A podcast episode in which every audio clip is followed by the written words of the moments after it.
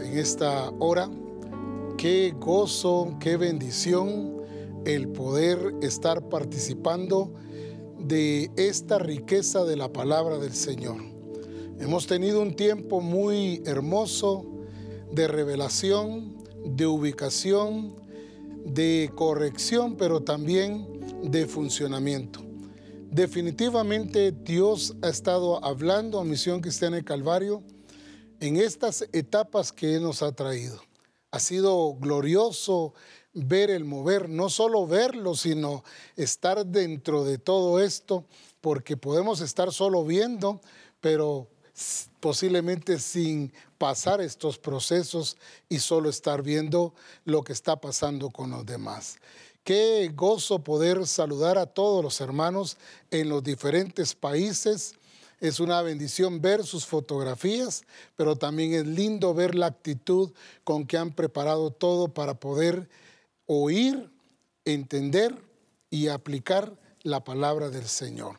Hemos estado siendo eh, ubicados en lo que Dios requiere de nosotros y qué importante es que nosotros oigamos bien y que atendamos correctamente para que no nos retrasemos en la revelación que el Señor nos está dando. Si Dios está hablando es porque Él ya está eh, llevándonos en la ejecución de esta revelación. No podemos pensar de que esto lo vamos a aplicar eh, dentro de algún tiempo o que vamos a ver cuándo lo hacemos. No, esto es inmediato. Esto tiene que ser ya empezado a trabajarse y a llevar a la iglesia a ese nivel que Dios quiere.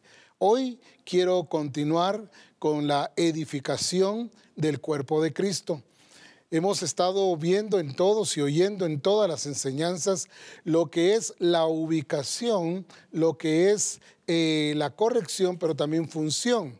Pero todos los mensajes, toda la revelación que Dios nos ha dado ha sido específicamente para que cada uno de nosotros podamos aplicar, podamos hacer, cumplir, vivir de, ese, de esa manera que el Señor ha establecido. Edificar la iglesia es lo que el Señor nos ha mandado hacer. Y por eso cada uno de nosotros debe estar consciente del tiempo tiene que estar consciente también de lo que nos toca hacer, porque el Señor no va a estar esperando que usted y yo querramos estar listos, sino ya nos quiere listos, ya nos quiere preparados, ya nos quiere con ese carácter, con ese temple, con esa determinación de hacer las cosas que Él dice. Dice la Escritura en 1 Corintios 14:40. Eh, Dice la escritura de esta manera, pero hágase todo decentemente y con orden. Si hemos estado notando, el apóstol Pablo corrigió a la iglesia de Corinto, pero también a la de Colosa, a la de Éfeso, a la de Tesalónica. Encontramos a un apóstol Pablo que tenía claro cuál era el diseño del Padre con relación al cuerpo de Cristo y por eso se dedica a corregir las deficiencias de la iglesia para que esté en el punto, para que esté en el lugar, para que esté en la ubicación correcta para la expresión del Hijo de Dios. Esta mañana estuvimos escuchando dos enseñanzas preciosas, una con el vínculo perfecto que es el amor y la otra sobre la influencia, muy importantes para lo que hoy vamos a ver acá también.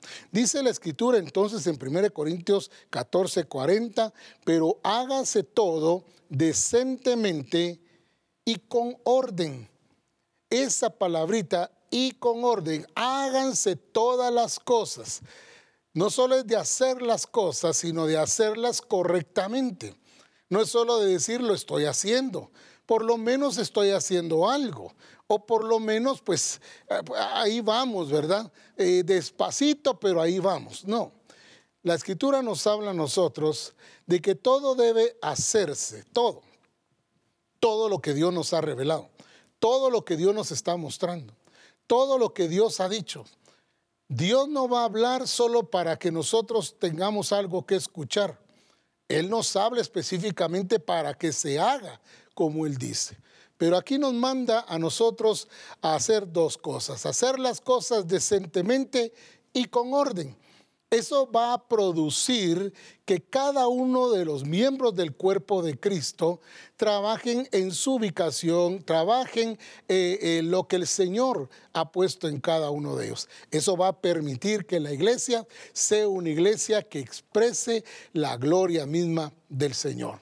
Ahora, entendiendo todo esto, el orden, cuando el Señor hizo y formó el cuerpo, no lo formó eh, por piezas, ni tampoco eh, tiene eh, la cabeza en un lado, el cuerpo en otro. Ya se da cuenta que en la escuela nos enseñaron a nosotros los diferentes sistemas y todo nos lo dieron separado. El punto es que nos quedamos con eso y nos vimos el aparato digestivo, el respiratorio, circulatorio, y vimos todo separado. y, la iglesia muchas veces está viendo esta formación del cuerpo de Cristo lo está viendo de esa manera, como partes nada más. Pero el cuerpo de Cristo es perfecto. El cuerpo de Cristo tiene identidad. Y si algo necesitamos entender entonces es que Dios es orden. Y todas las cosas que hace las hace ordenadamente. Ese es un principio, es la naturaleza de Dios, el orden.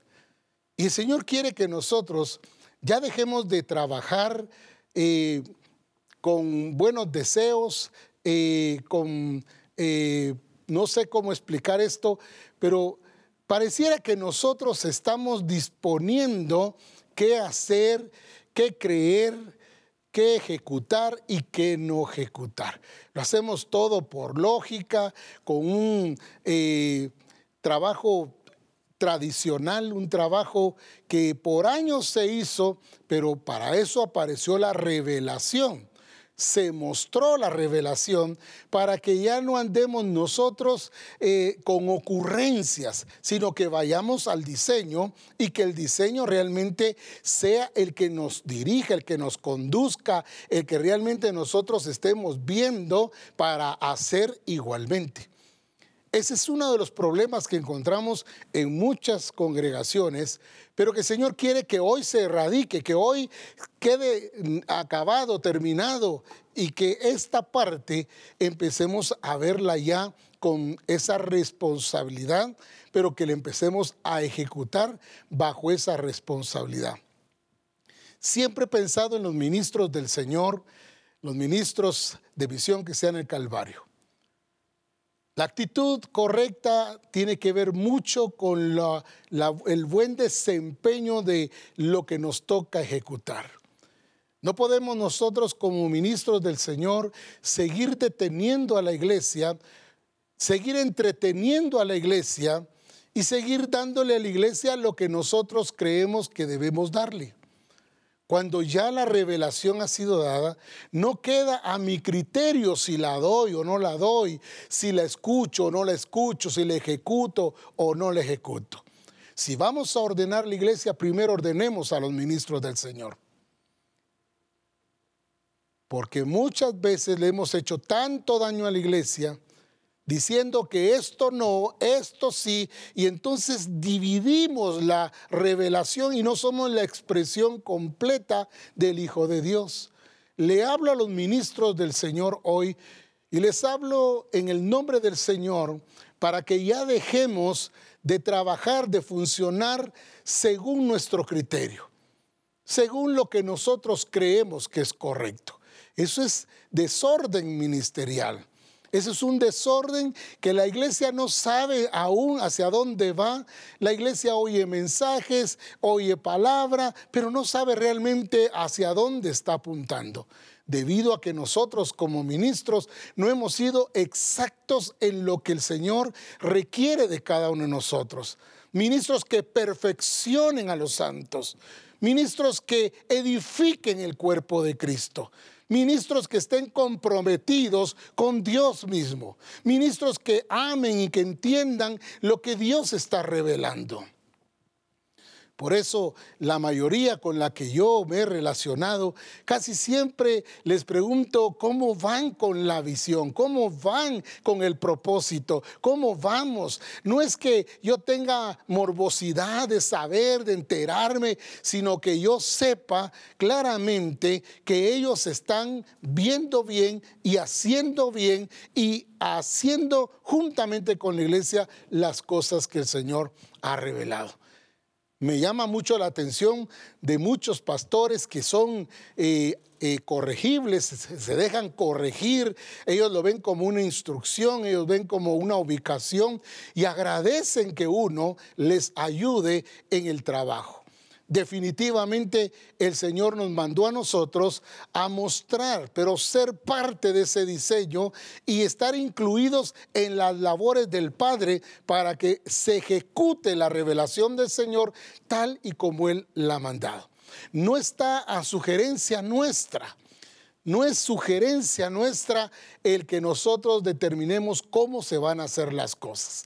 No es posible que nosotros, como ministros del Señor, estemos todavía decidiendo lo que voy a hacer o decidiendo si voy a seguir bajo el tradicionalismo, bajo esa actitud de que yo ya tengo experiencia, yo tengo años de estar en el ministerio y a mí no me pueden enseñar nada, no me pueden decir nada, porque yo sé cómo llevo la iglesia pues yo soy el pastor de la iglesia. Pues el punto está en que entramos en desorden cuando hacemos como nosotros queremos y no como Dios ha revelado. Y por eso hay que corregir, hay que corregir esas deficiencias del ministerio corregir nuestra actitud, corregir la forma como vemos nosotros. Recuerde, usted no es dueño de la iglesia. El único dueño y señor de la iglesia es Jesucristo. Él la compró con su sangre. Por lo tanto, no es decisión nuestra si lo hacemos o no lo hacemos, si nos metemos o no nos metemos, si nos comprometemos o no nos comprometemos. Esto definitivamente es algo que atropella a lo que el Señor nos ha revelado. Y nos encontramos muchas veces en contra de Dios cuando empezamos a hacer lo nuestro, porque pensamos que lo nuestro funciona, tiene resultados y posiblemente te está funcionando y tiene resultados, pero estás desobedeciendo a Dios. Y Dios nos está llevando al orden en esta hora en este Congreso ha sido para ubicarnos en el cuerpo de Cristo y poder funcionar como el Señor dice para que pueda darse a conocer el Dios todopoderoso que tenemos, el único Dios verdadero, nuestro Dios, el todopoderoso. Entonces cuando Pablo le escribe a la iglesia de Corinto, es una, es una iglesia a la que le está diciendo esto, pero realmente si usted nota en todas las demás iglesias, tuvo que corregirles esas deficiencias. Ahora, ¿qué es lo que realmente necesitamos entender? Necesitamos entender que el Señor nos ha traído hasta aquí.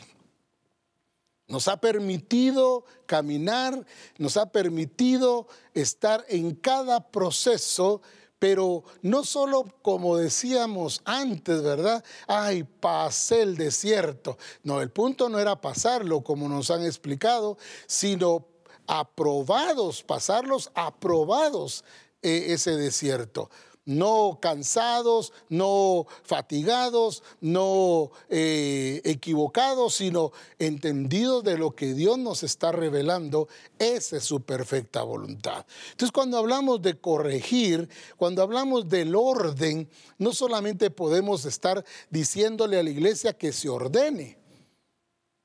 No podemos caer en eso. Queremos que la iglesia ejecute, pero la iglesia tiene ausencia de modelo ministerial. Y es precisamente ahí donde el Señor nos está llevando hoy, en este momento, para corregirnos nosotros. El Señor nos puso como colaboradores de Él. No Él colaborando con nosotros, con mis ideas, con mis pensamientos, con mis proyectos, con mis programas. Señor, Señor, respáldame, Señor, ayúdame en esto que voy a hacer. Y Dios no va a respaldar a nadie, Él lo que va a respaldar es su plan, su propósito, su diseño. Y por eso es importante que nosotros no solamente tengamos el nombre de misión que sea en el Calvario y estar haciendo otra cosa. Me doy a entender en esta tarde. No podemos tener misión cristiana en el Calvario y estar haciendo otras cosas, otras actividades, entreteniendo a la gente, sino llevar a la gente realmente a cumplir lo que el Padre nos está revelando. Entonces, ese desorden que Pablo vio, no solamente lo vio en la iglesia, sino también lo está viendo a nivel de ministerio. Entonces se encuentra la iglesia en una situación en la que muchas veces está detenida ah, por falta de, de, directrices, por falta de discipulado correcto y de un adiestramiento correcto. Seguimos trabajando todavía con, lo tradicional. Eh, y por lo menos les enseñé, si yo tengo el diccionario, el diccionario hebreo, tengo el diccionario griego, tengo palabras que... Eh, y busco tantas palabras y la iglesia lo que necesita es un diccionario para ver qué fue lo que dijo el pastor. El punto está en que no les hemos revelado lo que Dios nos ha dado. Y por eso la iglesia se encuentra muchas veces detenida, se encuentra paralizada. El pastor enseñando, pero enseñando lo que quiere, no lo que el Señor nos ha mandado. Hablamos de señorío, sí, pero primero que empiece en nosotros el señorío. Si hablamos de señorío, realmente tenemos que averiguar cuánto estoy sometido, cuánto estoy obedeciendo, cuánto estoy haciendo de lo que el Señor me ha dicho y entender que si es señorío, si Él es Señor de mi vida, definitivamente voy a hacer lo que Él dice. ¿Por qué me llamáis Señor, Señor y no hacéis lo que yo digo? Dice Señor. ¿Te puedes dar cuenta? Estás usurpando muchas veces un lugar, el lugar de Cristo, porque Él ya dijo qué hacer, pero tú determinas, tú decides si se hace o no se hace. Te conviertes en dueño de algo que no te pertenece. Somos colaboradores de Él y como colaboradores de Él tenemos que ajustarnos a lo que Él dice, a la verdad de Él, a lo que Él requiere de su iglesia en este tiempo. No solamente es una iglesia que se reúne y canta y que oye la palabra, ofrenda, diezma y bueno, y ya se va. No, Dios nos está llamando a trabajar ordenadamente, pero empecemos con el ministerio. Empecemos con los pastores, empecemos por nosotros. No es que la iglesia no quiera, muchas veces es el mismo pastor el que no quiere. Y ese es, ese es un problema muy grande.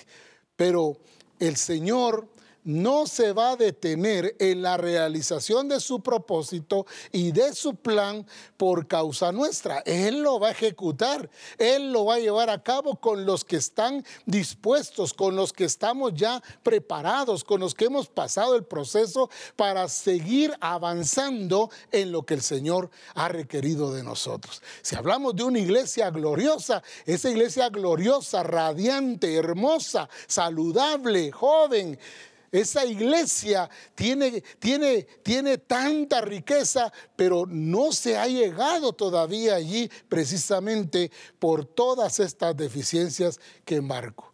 Ministerialmente necesitamos nosotros hacer una evaluación de lo que estoy haciendo a nivel de ministerio con la iglesia. ¿Qué, está, ¿Qué estoy viendo? ¿Qué se está viendo de toda esta revelación? Ahora, la escritura me marca a mí en 1 Corintios 11, 34. Esta escritura de 1 Corintios 11, 34 nos va a mostrar algo a nosotros.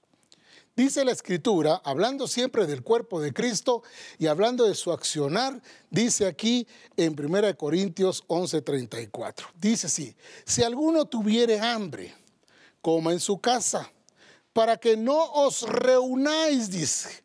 Esta es la fuerza que quiero darle. Para que nos reunáis, dice ahí, para juicio. Uy, he oído predicadores que en vez de, de, sanar a la iglesia la enferman más. Yo he oído de predicadores que en vez de levantar a la iglesia la aplastan más, la, la reducen, la, la someten a lo que él decide.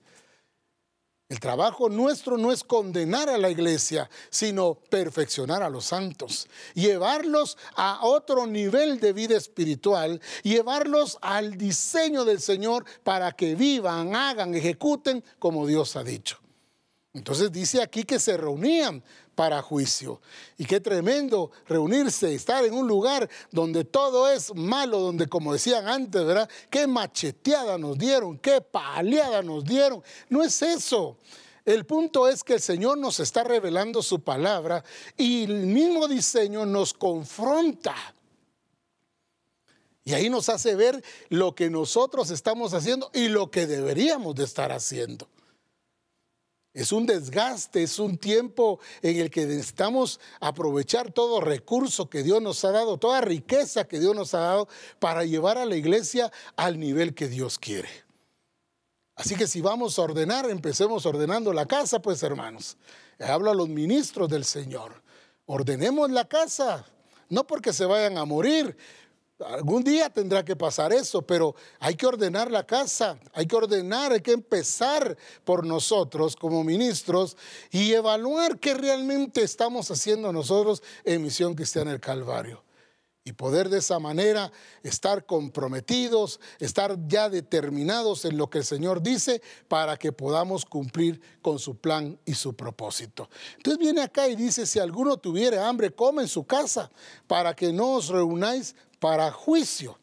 Las demás cosas las pondré en orden cuando yo fuere, dice el escritor. ¿Qué era el problema? El desorden. ¿Cuál es el problema hoy en día? El desorden. ¿Qué es lo que realmente el Señor está corrigiendo en Misión Cristiana del Calvario? Ya que dejemos de hacer las cosas que nosotros queremos y que empecemos a hacer las cosas que Dios dice. Ah, pero mire, pues yo estoy discipulando, mire, pues yo estoy adiestrando, mire, yo tengo cultos en línea, mire, eh, ya compré instrumentos y qué bueno todo eso. Pero si solo estás haciendo esto, solo para proyectar tus ideas, tus conceptos, tu teología, voy a hablar entre comillas, entonces estamos haciendo cosas totalmente fuera del orden del Señor. Si el Señor ya dijo que hay que hacer algo, hay que hacerlo de acuerdo como Él lo ha dicho. Y entonces las cosas van a resultar como Él las ha dicho.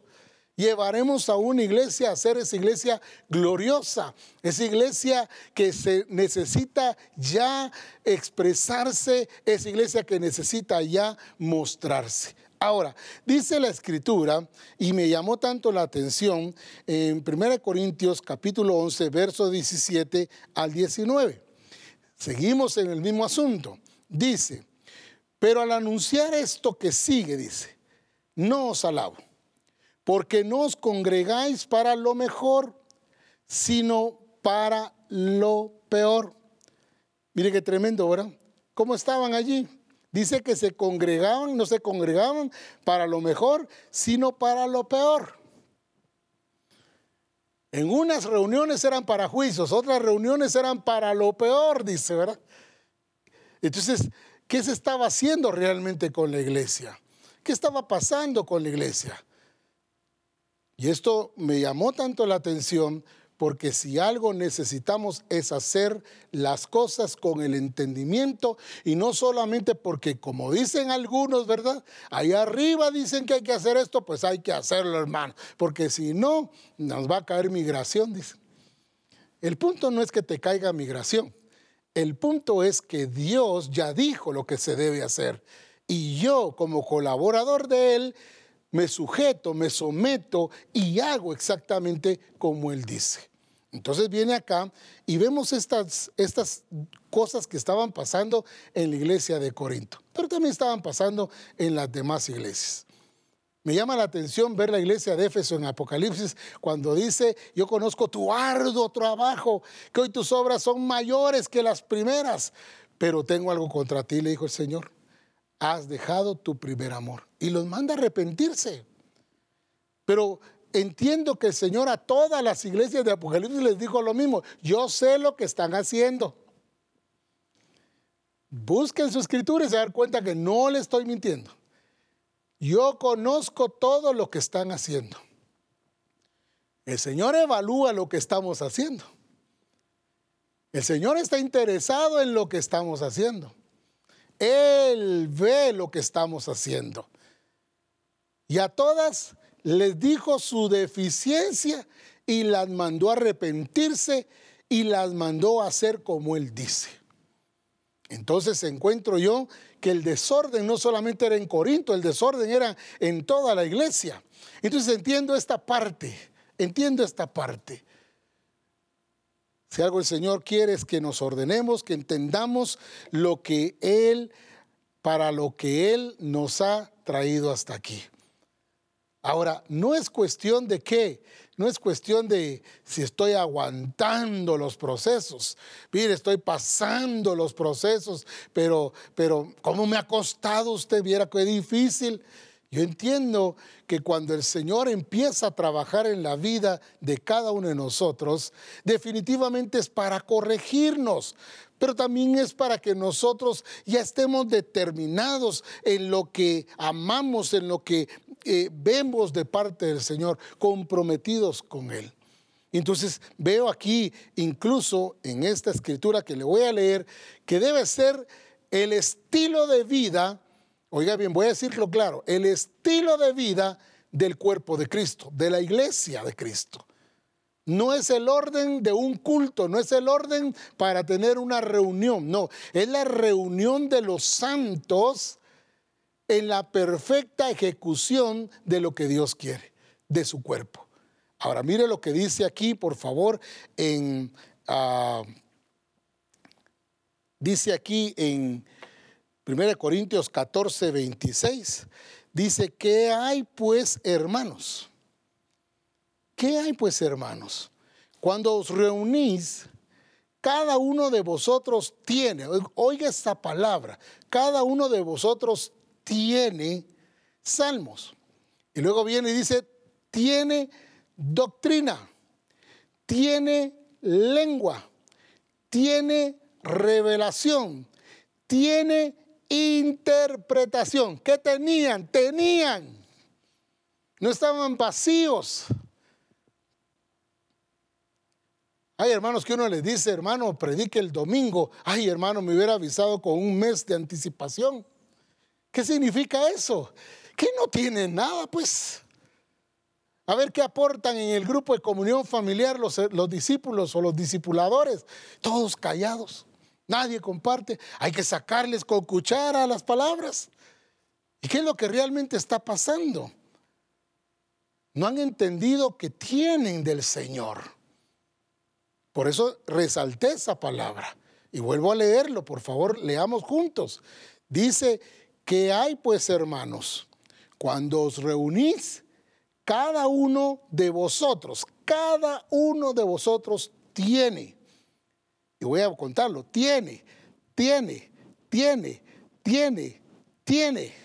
Todos tienen algo que compartir. Tienen función, tienen un don.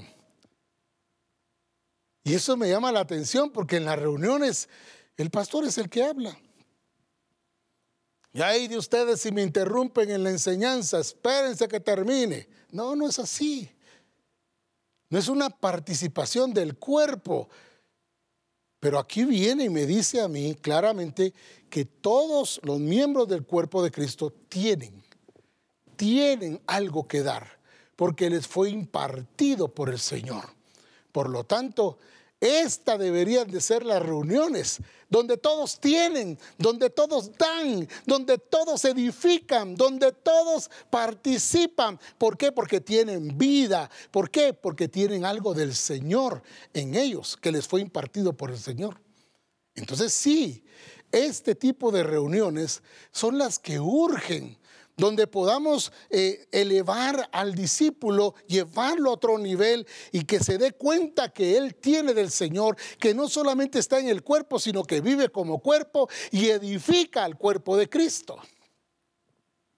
Entonces, termina al final de este versículo y dice, hágase todo, hágase todo para, ¿qué dice? La edificación. Hágase todo para edificación. Y eso es precisamente lo que el Señor quiere. No es mi propia construcción, no es mi plan, no es mi sueño, no es mi visión, es lo que Dios ya determinó. Para poder edificar a la iglesia, tengo que hacer las cosas de acuerdo a cómo el Señor nos las ha revelado.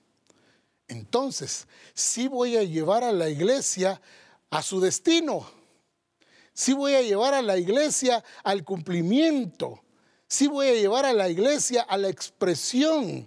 Sí voy a llevar a la iglesia para que muestre a Cristo en su totalidad, en su plenitud. Por eso aquí dice, hágase, hágase, es de hacer.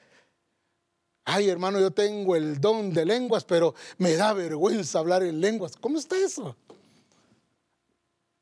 Hágase. Si Dios te dio un don, es para que se haga, es para que se ejecute, para que el cuerpo de Cristo sea ministrado por aquellos dones que el Señor ya le entregó a su iglesia. Ahora,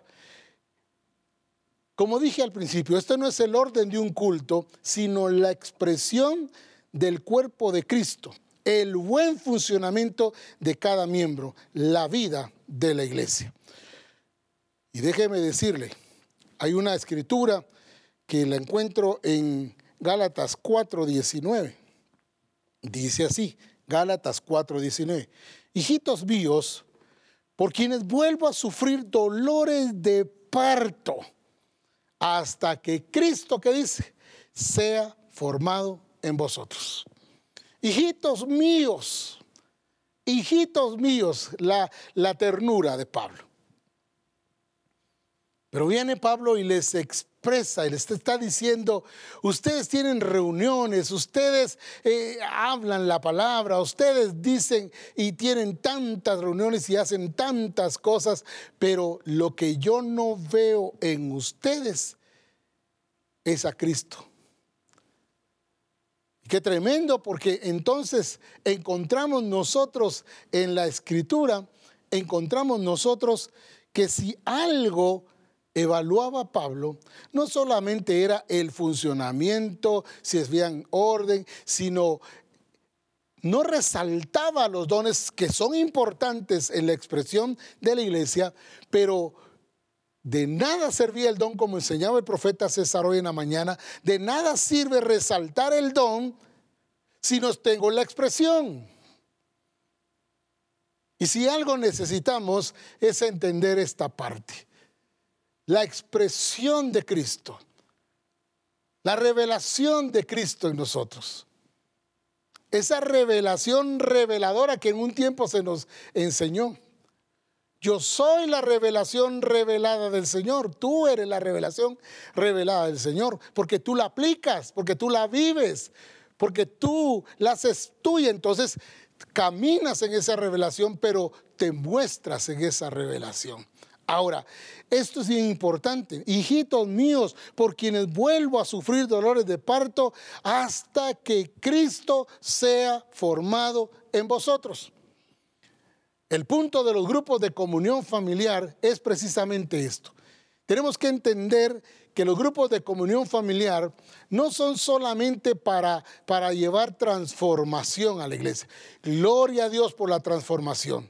Gloria a Dios por lo, por lo que ha sucedido a nivel de cada miembro del cuerpo de Cristo. Gloria a Dios porque esto éramos antes, dice la palabra, mas ahora estamos revestidos de Cristo. Y qué lindo ahora esta vida, esta nueva vida en Cristo me implica que tengo un nuevo estilo de vida en el reino de Dios. Ya no bajo la cultura del mundo, ni el sistema del mundo, ni el espíritu de este mundo, sino que ahora tengo el espíritu de Dios. Entonces me llama la atención porque Pablo viene y dice, necesitamos ver a Cristo en todo esto. Pero veo que todavía no han sido formados, no ha sido formado Cristo en ustedes. Y por eso les habla de esa manera. Y les dicen, cierto, tienen transformación, cierto, pero no, están no está todavía formado Cristo en ustedes. Sus relaciones no eran correctas. Habían disputas, divisiones, celos, contiendas, habían hasta herejías. Pero el punto es que en el estilo de vida ellos oían la revelación, pero seguían viviendo igual. Ahora el Señor nos ha transformado nuestro estilo de vida, nuestras palabras, nuestros pensamientos, nuestras actitudes. Ahora cómo, cómo, cómo vivimos en casa, cómo somos en el trabajo, cómo somos en el, en, el, en el lugar, en el barrio, en la ciudad donde el Señor nos ha colocado. ¿Cómo somos? Ya somos gente transformada, educada muchas veces, pero no se ha formado Cristo en nosotros. Los grupos de comunión familiar no son solo para transformación, sino es para formación, para que Cristo sea formado en nosotros. Entonces es importante entender que no es carne educada, gloria a Dios, no es carne educada. Y realmente si solo nos quedáramos con la transformación, pues ahora vivimos mejor, ahora tenemos ya mejor carácter, ahora pues ya eh, tratamos bien a las personas, ya somos otras personas en casa, pero no estamos revelando a nada, como decía hoy nuestro apóstol Ronald, nos enseñaba de esto. O sea, hablamos de, de cambio, de transformación, pero seguimos siendo los mismos. Ahora no, necesitamos de verdad ser transformados, ya dejar de estar jugando al evangélico. Es tiempo de ser transformados, pero también es el tiempo en que Cristo sea formado en nosotros. Por eso Pablo dice, eh, eh, hijitos míos, por quienes vuelvo a sufrir dolores de parto hasta que Cristo sea formado en vosotros. Encontré esta misma palabra en la NTV. Esta misma de Gálatas 4:19, en esa versión NTV. Y quiero que la lea conmigo porque es importante entender qué es la formación de Cristo en nosotros, hasta que Cristo sea formado en vosotros. Dice así, oh mis hijos queridos, mire qué bonito, ¿verdad? Gracias por toda la ayuda de aquí de multimedia. Cómo me encanta verlos trabajando, me encanta verlos desarrollando lo que el Señor les da. Qué precioso, de veras que esto que estamos viendo en este momento, lo que nuestros hermanos pueden disfrutar en otro país. A veces no salen ustedes en la, en la, en la escena, pero para que nosotros podamos salir en esa escena es el trabajo de un montón de gente que ama al Señor, que lo sirve con todo su corazón, que dispone su tiempo, que dispone aún sus recursos y que se esfuerzan porque las cosas salgan bien. Por eso los bendigo, que nos ayudan ahí con las computadoras, las cámaras y toda esta iluminación. Dios los bendiga a ustedes. Como Dios bendiga también a toda multimedia en toda la misión que sea en el Calvario porque eso hace posible que podamos estar al aire y que podamos edificar y bendecir a las personas. Ahora, mire lo que dice la escritura entonces en esta versión. Oh, mis, hijos queridos, oh, mis hijos queridos, dice, siento como si volviera a sufrir dolores de parto por ustedes. Y seguirán esos dolores, qué tremendo. ¿eh? Y seguirán estos dolores, dice, estos dolores de parto. Y seguirán hasta que Cristo se forme por completo en sus vidas. Mire qué tremendo. No algo de Cristo. No unas cosas de Cristo, sino que sea formado Cristo, dice aquí, completo. Uh, carácter, madurez, estilo de vida, acciones, actitudes, carácter del Señor, ah, hasta que Cristo sea formado. Dice completo, completo. Mire, hermano, yo, estoy conforme, por lo menos ya sé que me voy a ir al cielo y no me voy a ir al infierno. Hay mucha gente así, perdone que, que me cause gracia esto, pero lo he escuchado. Ay, gracias a Dios, yo, ah, y lo dicen de esta manera también, acepté a Cristo porque no me quiero ir al infierno. Lo recibió por miedo de no irse al infierno. Pero no entendió que Él es Señor. Antes de ser su Salvador, es su Señor. Y por eso me llamó la atención este versículo que vuelvo a leer una vez más para puntualizar lo que realmente Señor nos está llevando a hacer. Oh hijos queridos, siento como si volviera a sufrir dolores de parto por ustedes. Y seguiré hasta que Cristo se forme por completo en sus vidas. Los grupos de comunión familiar son tan importantes y vitales. No es una copia de una denominación, es la revelación de Jesucristo. Por eso yo no puedo cerrar grupos de comunión familiar. Por eso yo no puedo decir yo no tengo grupos de comunión familiar. Mire, mejor me dedico solo a, enseñar eh, eh, en línea, predicar miércoles, predicar domingo y el que quiera oír que oiga. Oye, hermano, eso no puede seguir ocurriendo. Yo no puedo estar cerrando grupos y diciendo aquí no quiero grupos. Y, entonces, ¿qué estoy haciendo con el cuerpo de Cristo? Lo que menos hay ahí es sufrimientos de parto. Ahí hay puro acomodamiento. Ahí hay pura decisión humana. Ahí hay puras reglas ministeriales que no son las que Dios ha traído a nosotros en este tiempo. Entonces, si ya no hay dolores de parto, ah, yo creo que va a tener que ser confrontado con la verdad. Si usted lo que quiere es tener una iglesia nada más, hermano, pastor, pero no llevarlas a esto, entonces no sé qué va a pasar con usted. Pero lo que sí le puedo decir es que Aquí hay un diseño y el diseño es que Cristo sea formado completamente en la vida de cada uno de los miembros de Cristo, del cuerpo de Cristo.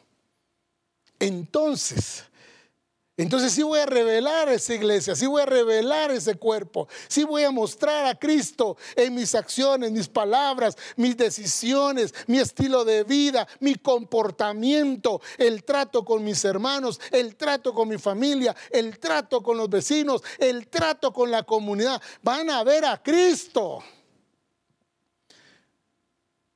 ¿Pero por qué? Porque Cristo está siendo formado en mí. Yo doy gracias a Dios por mi discipulador y mi adiestrador. El apóstol Abraham, Dios lo ha usado para muchas cosas, corregir cosas en mi vida. Y yo doy gracias a Dios por la vida de nuestro apóstol. Lo valoro, lo estimo, lo respeto, lo amo, porque ha sido un colaborador de Dios para llevarme a mí a la transformación, pero también para que Cristo sea formado en mí.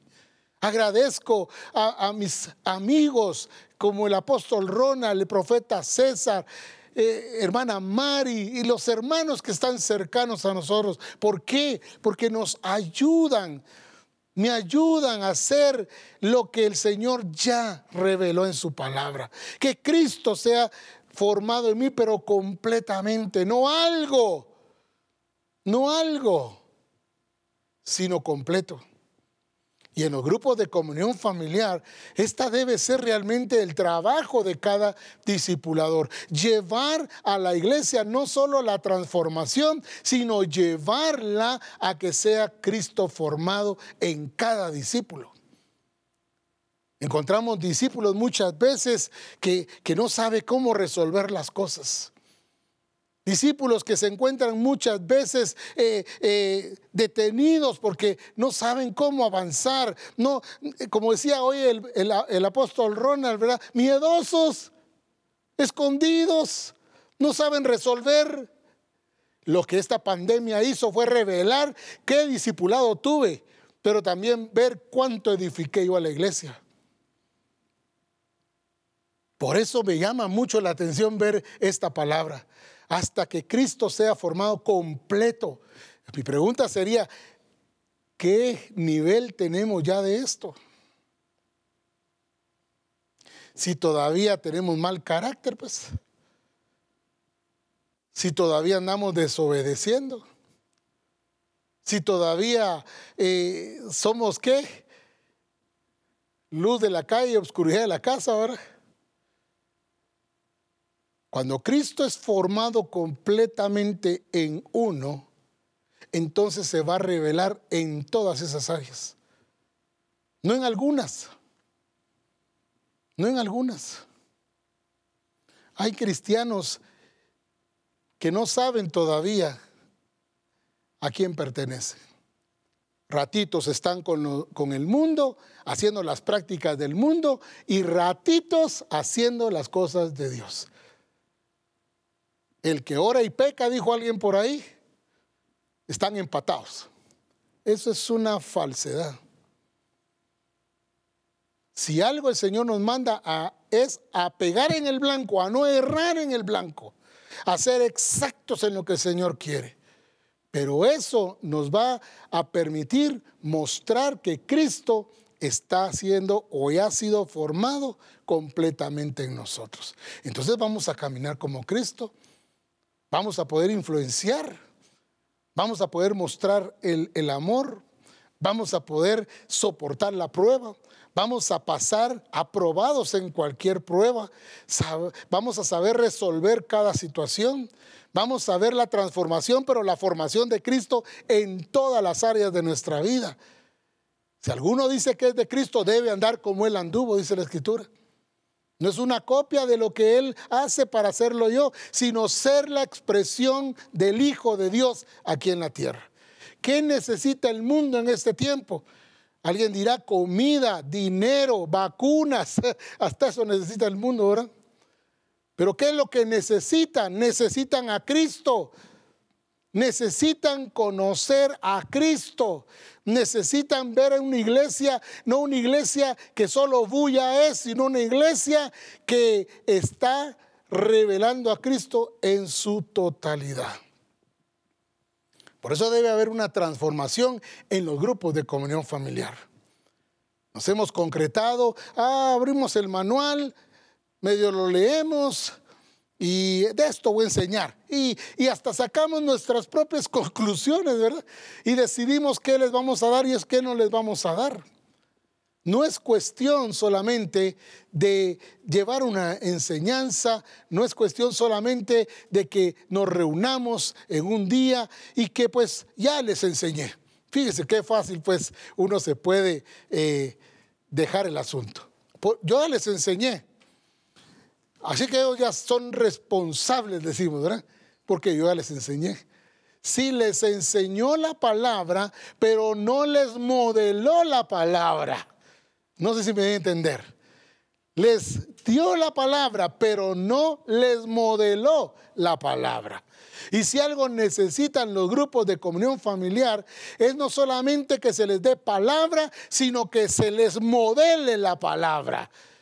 Hoy hablo a los discipuladores para que ya entendamos que no es solo ver transformación, transformación, sino ver a Cristo, las acciones de Cristo, la vida de Cristo, los pensamientos de Cristo, que empezamos que empecemos a ver la obediencia, la fidelidad de Cristo, que empecemos a ver cómo resolvió Cristo y de esa manera nosotros hacerlo igualmente.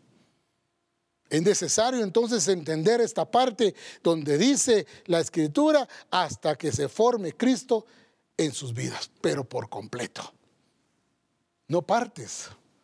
Por eso es que vemos deficiencias. Cambiamos lo que queremos cambiar y tomamos lo que queremos tomar. Pero Cristo es completo es su plenitud en la iglesia. Eso hará de la iglesia una iglesia que una iglesia gloriosa. Una iglesia que se muestra, una iglesia que sabe resolver, una iglesia que, que, que, muestra a Cristo en todo su estilo de vida, en su forma de ser. Ya es tiempo de que se vaya la religiosidad, que se vayan las costumbres, que se vayan las culturas que se han heredado por tiempos y empecemos a hacer las cosas como Dios dice, pero a ser formado Cristo en cada uno de nosotros. Eso significa que va a haber despojo, hay que despojarse de cosas cosas que no nos permiten, cosas que no nos dejan mostrar a Cristo. Por eso la iglesia que el Señor viene a traer es una iglesia gloriosa, pero no gloriosa para que la venga a traer, no, que ya viva gloriosa en la tierra, mostrando y evidenciando quién es Cristo para él. Ahora, la forma de el formar carácter, la forma de Cristo, la templanza de Cristo, ¿verdad?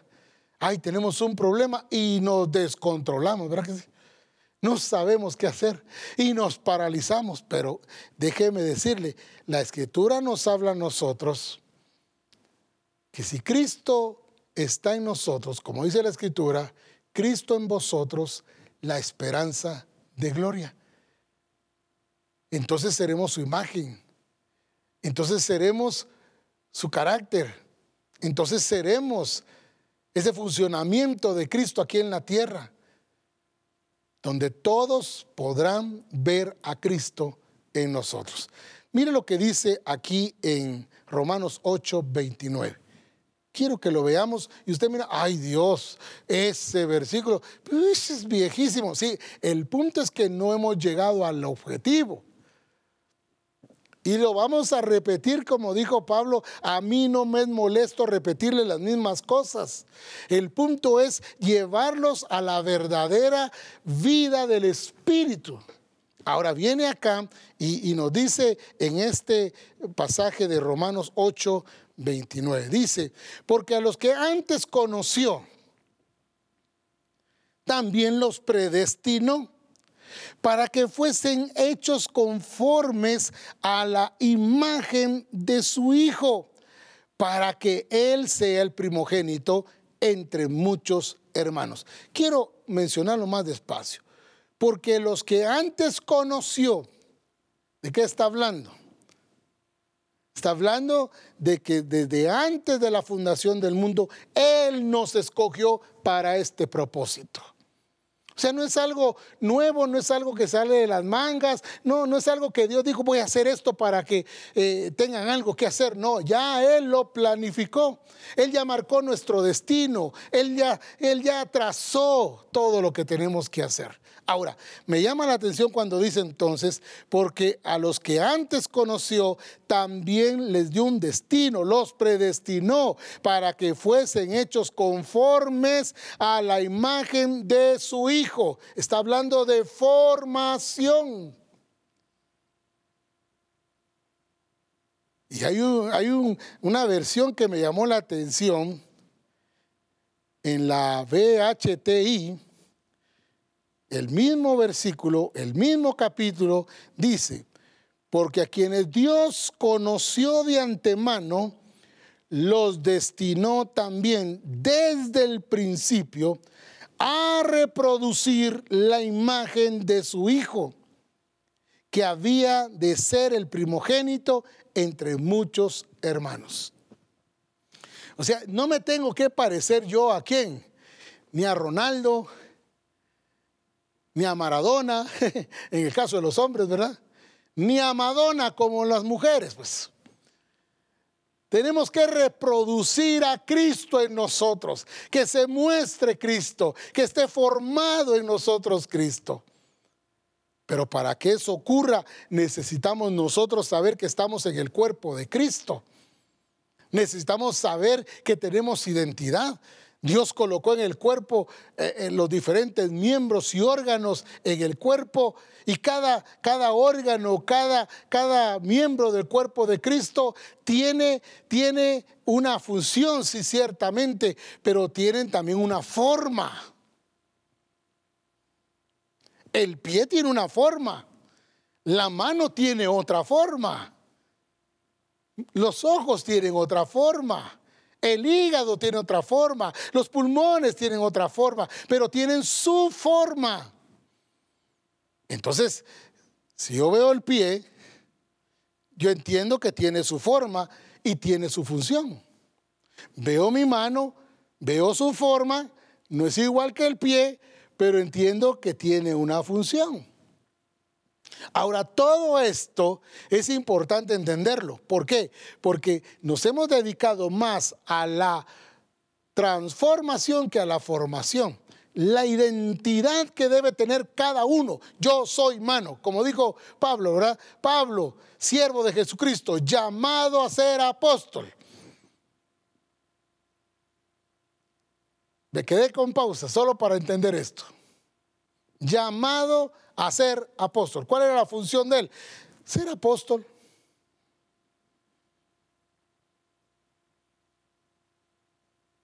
Hoy me pregunto yo entonces, aquí, en, en este lugar, ¿qué identidad tenemos? Si no hemos descubierto aún ni dónde estamos ubicados en el cuerpo de Cristo. Entonces estoy probando de todo un poquito y estoy probando porque a mí me gusta hacerlo todo. Usted sabe que soy versátil, usted sabe que yo lo puedo hacer todo, pastor. Así que si me ponen la alabanza, eh, yo canto, pastor. Así que póngame allí, ¿verdad? Yo le digo a José, José, ¿qué, tal si un día yo canto, José mi hijo? ¿Qué tal si yo canto y vos predicás? Se nos va a la iglesia. Solo de saber que voy a cantar yo, se nos van los hermanos. Pero cada uno funcionando en el lugar que Dios le dio con identidad propia, entendiendo que hemos sido eh, e introducidos al cuerpo de Cristo y que tenemos que tener identidad. Sí, soy pie. ¿Y para qué soy pie? Pues para caminar, para andar. Sí, soy mano. ¿Para qué la mano? Para tomar cosas, para alcanzar cosas. Sí, soy oído para oír. O sea, ya se sabe, ya tiene la identidad. No hay que recordarles que son. Ya saben que son, ya saben cuál es su funcionamiento y funcionan. De la misma manera en el cuerpo de Cristo, cada uno de nosotros, no solamente se pide transformación en nosotros, sino el Señor quiere formarse en nosotros. Ese ha sido el plan de Dios siempre. Y te escogió a ti y me escogió a mí. Yo doy gracias a Dios porque en un momento en que me encontré desubicado en el aspecto de no saber a dónde ir, ya pastoreando, y me cierran la puerta. Me dicen, eso aquí no lo creemos. Pero el Señor ya me había revelado de su espíritu, ya hablaba hasta en lenguas, ya el Señor tenía manifestaciones conmigo. Yo no podía dejar lo que había, esa experiencia que había tenido con el Señor. Fui expulsado, fui desechado. Y lloré amargamente, ahí sí, lloré amargamente porque mis propios hermanos se pusieron en contra mía. Mis propios hermanos me dieron la espalda. Y me fui a orar y ayunar preguntando, Señor, ¿para dónde voy? ¿Qué quieres conmigo? Y el Señor me llevó y me trajo a Misión Cristiana El Calvario. Yo doy gracias a Dios porque Misión Cristiana El Calvario me tomó, me recibió, me amó, trabajó en mí y hoy soy lo que soy por el trabajo que hubo de mis hermanos hacia mi persona, pero también la disposición de hacer lo correcto delante del Señor. Yo tengo claro que Dios ama a Misión Cristiana en el Calvario. Y yo amo a Misión Cristiana en el Calvario. Y estoy comprometido con mi Señor. Amo a mi cobertura, respeto a mi cobertura. Amo lo que Dios le ha revelado. Y para que podamos ver lo que Dios ha dicho que ha de suceder pronto, necesitamos estar determinados. Necesitamos estar comprometidos con lo de Él. Que Dios bendiga a Misión Cristiana del Calvario. Y yo la bendigo en todos los países donde se encuentre Misión Cristiana del Calvario. Misión Cristiana del Calvario llenará el mundo. Llenará el mundo seremos la expresión del Hijo de Dios en todas las naciones. Por eso el Señor dijo, id y haced discípulos a todas las naciones. Y yo creo eso. Un día compartiendo ministerialmente con el apóstol Ronald, soltó una palabra que marcó mi vida y que la aprecio tanto y la tengo en mi corazón y no la soltaré. Cuando viene y me dice el profeta para las naciones, y yo digo, Señor, me quedó grande el zapato, pero qué lindo que ya empezaste a anunciar lo que ha de acontecer conmigo, pero también lo que ha de acontecer con Misión Cristiana de Calvario. Son las naciones que están esperando a las naciones que los, los hijos de Dios liberten al mundo, corrijan al mundo. No con parcartas, no con fuego, quemando llantas. Cristo está vivo, no está muerto, no es eso. Es demostrar, de evidenciar con mis pensamientos, con mis acciones, con mi estilo de vida, mostrar al Cristo que ha sido formado en mí, como lo mismo digo para ustedes en cada una de las iglesias. Cristo en nosotros, en vosotros, la esperanza de gloria. Que este sea un tiempo para corregirnos pero no nos quedemos ahí, sí, me voy a corregir de repente en estos días que, que, tengo, de repente empiezo. Es ya. Es de decir, es ahora. Es de decir, este es el momento. He recibido la palabra, no me puedo quedar en la actitud de espera, de pausa y volvemos. No. Necesito entender que la revelación ha sido dada para que yo camine en base a esa revelación. Este es el tiempo propicio para que tú y yo empecemos a corregirnos y nos corrijamos de una vez. Ya tanto tiempo que el Señor nos ha estado diciendo, corríjanse, corríjanse. Si no te corriges, te va a corregir Dios. Y no es que Dios no tenga misericordia y que nosotros seamos más misericordiosos, que Dios te va a corregir. Pero si ya lo sabes en qué tienes que corregirte, corrígete. Corrijámonos. Y que Cristo sea formado completamente en nuestras vidas. Adoremos un momento al Señor. Estamos reyes.